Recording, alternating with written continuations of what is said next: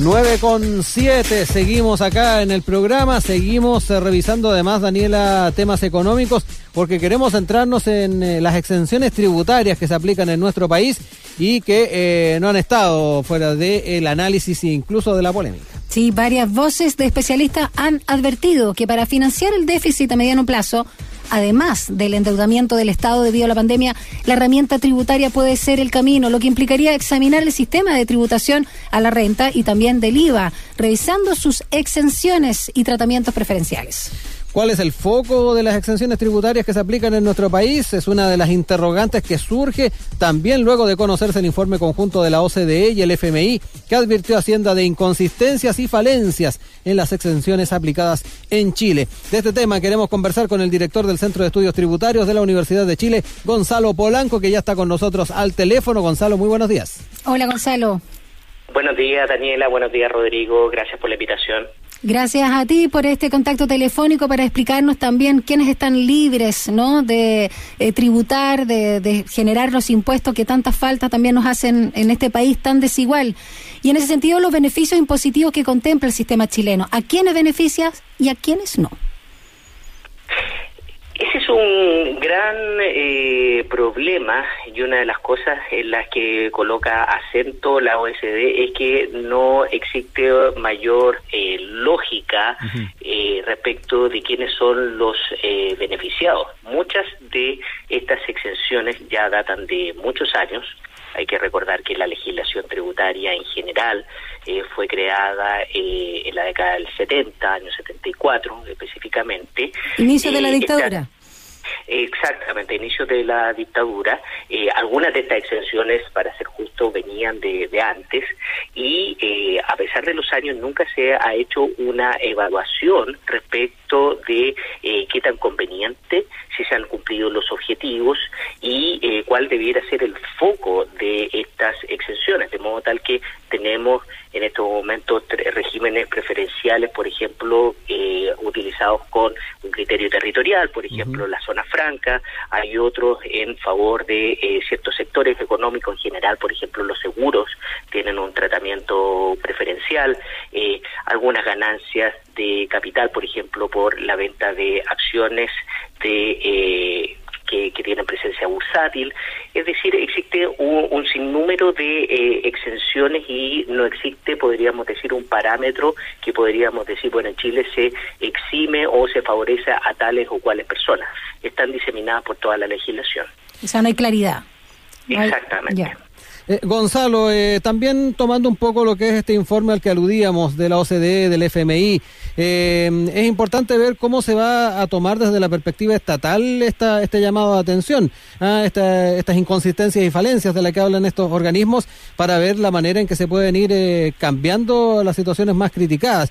ayer, sin ir más lejos, en Estación Central, uno de nuestros programas, se dialogaba con el presidente de los fiscalizadores del Servicio de Impuestos Internos, Juana Paulaza, y él daba el algunas cifras que no dejan de ser llamativas, se da cuenta del contraste que hay entre un, eh, un 80% de las exenciones tributarias que benefician a las grandes empresas contra el 20% que efectivamente lo hacen a las pymes, eh, que uno observaría tal vez son las que tal vez necesitarían más exenciones. Eh, lo otro, los porcentajes que la minería privada paga de impuestos en relación a Codelco.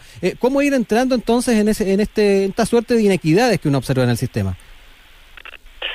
Mire, yo creo en primer lugar y celebro que se haya tomado la iniciativa de hacer una revisión integral, porque eh, lamentablemente lo que hemos visto en eh, los últimos años en materia tributaria es la existencia de ciertos cambios parciales, algunos importantes, pero que no han mirado en forma eh, sistémica nuestro sistema tributario. Y creo que el, ya el solo hecho de empezar a revisar las exenciones es, es un, un buen camino.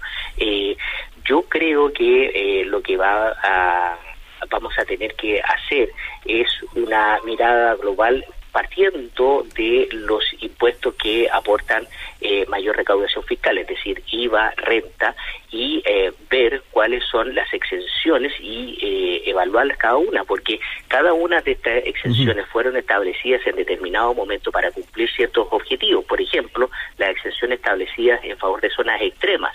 Entonces sería bueno saber si efectivamente estas exenciones han promovido efectivamente el desarrollo de dichas eh, zonas. Estamos conversando con Gonzalo Polanco, director del Centro de Estudios Tributarios de la Universidad de Chile, a propósito de las exenciones tributarias que se aplican en nuestro país.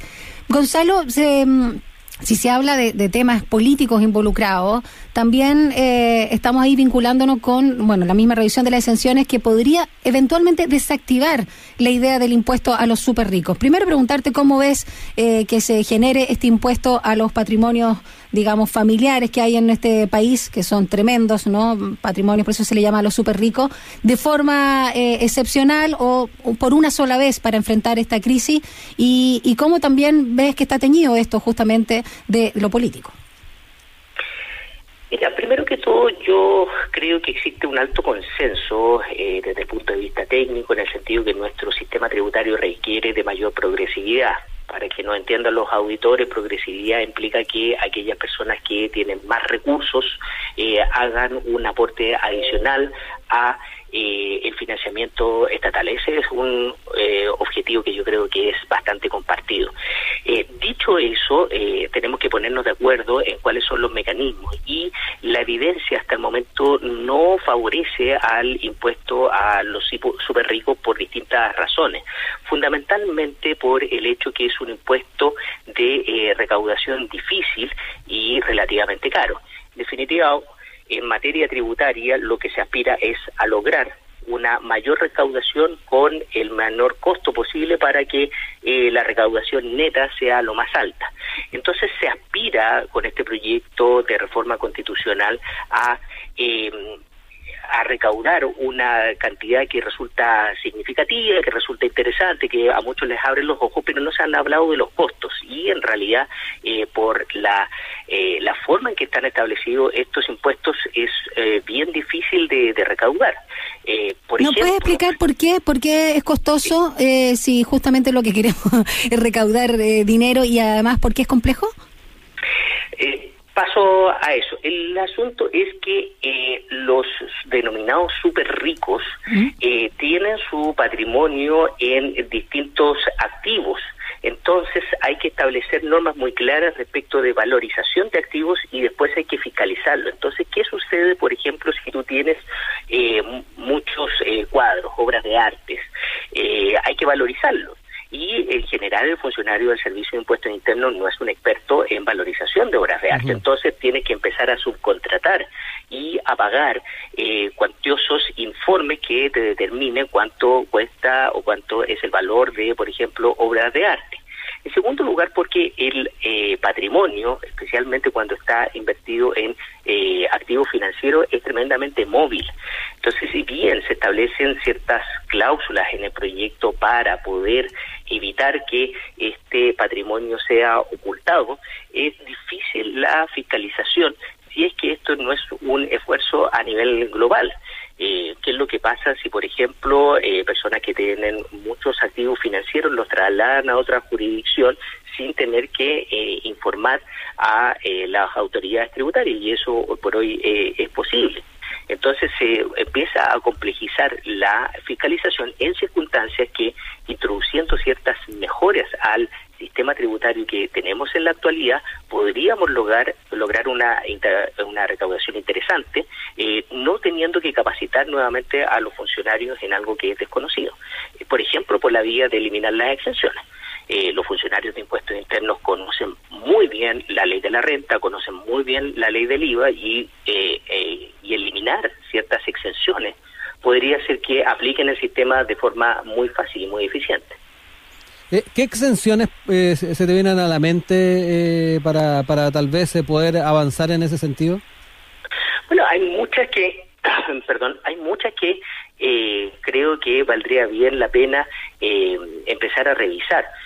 una que ya mencioné, que la de los la, la en la venta de acciones. Bueno, la zona extrema, la utilidad en la venta o mayor valor, como le decimos técnicamente, en la venta de acciones con eh, eh presencia bursátil, que es lo que pasa con este tratamiento preferencial que existe eh, en el pago del impuesto específico a los combustibles. Eh, existe todavía la renta presunta. El, el la ley del IVA, por ejemplo, si uno ve el artículo 12 y 13, está plagada de exenciones en favor de instituciones que ya ni siquiera existen. Entonces, es una legislación que se fue quedando en el tiempo y que contempla una serie de exenciones que hoy por hoy es bastante difícil de eh, justificar. Eh, hay ciertos servicios eh, profesionales que eh, en la actualidad no pagan IVA. No estoy diciendo con esto o llegando a una conclusión que tengamos que grabarlo, pero yo creo que vale la pena que como país empezamos a discutir, ver la evidencia comparada, porque no hay, otros países en donde sí pagan IVA, y lleguemos a una conclusión consensuada acerca de la conveniencia de grabarlos o no. Eh, en ese sentido, y también quiero retomar, Gonzalo, el, diálogo que se tenía con eh, Juana Paolaza el día de ayer. Él también establecía eh, a la hora de pensar en la revisión que se haga respecto a estas exenciones, el tratar de igualar la cancha en cuanto a lo que debe ser mayor apoyo a las pymes, por un lado, y también decía que sería importante que los beneficios tributarios vayan en la línea de proteger proyectos de medio ambiente, ¿ah? aquellos que usan energías no contaminantes, ir como en esa línea. ¿Cómo ves también esas alternativas? Yo creo que uno de los temas a, discutir hay que considerar que en materia de exenciones, especialmente eh, en cuanto a aquellos grupos que resultan beneficiados por estas exenciones, siempre van a existir buenas razones o razones de Estado que se puedan arguir en torno a la conveniencia de mantener estas exenciones. Por eso que hay que tener una discusión primero que todo técnica ah, para saber si es que están realmente surgiendo, eh, surtiendo el, el efecto deseado y en segundo lugar una discusión política para eh, ver eh, cuáles mantenemos porque no podemos estar eximiendo todo aquello que a nosotros nos gustaría promover. Todos los países establecen ciertas áreas ciertas eh, actividades que son estratégicas y solamente a ellas se les exime. Además, las exenciones por su naturaleza deberían estarse evaluando cada cierto tiempo y tender a su eliminación, porque Claro, cuando existe un tratamiento preferencial en, en torno a las pymes, por ejemplo, lo que puede suceder es que eh, no dejamos, no dejemos crecer a esa pequeña empresa porque termina en su zona de, confort. Entonces, yo estoy muy de acuerdo en la existencia de tratamientos preferenciales en favor de las pymes, pero hay que establecerlas con inteligencia, hay que irlas evaluando y hay que ver de qué forma se estimula también a que la pyme deje de ser pyme y pase a ser una mediana y ojalá una gran empresa. Gonzalo, perdón Daniela, eh, ¿te da la impresión, o al menos eso me, me, genera a mí, de que tal vez eh, sería la idea ir revisándolo anualmente o plurianualmente, como se podría hacer con un presupuesto de la nación, el tema de las exenciones?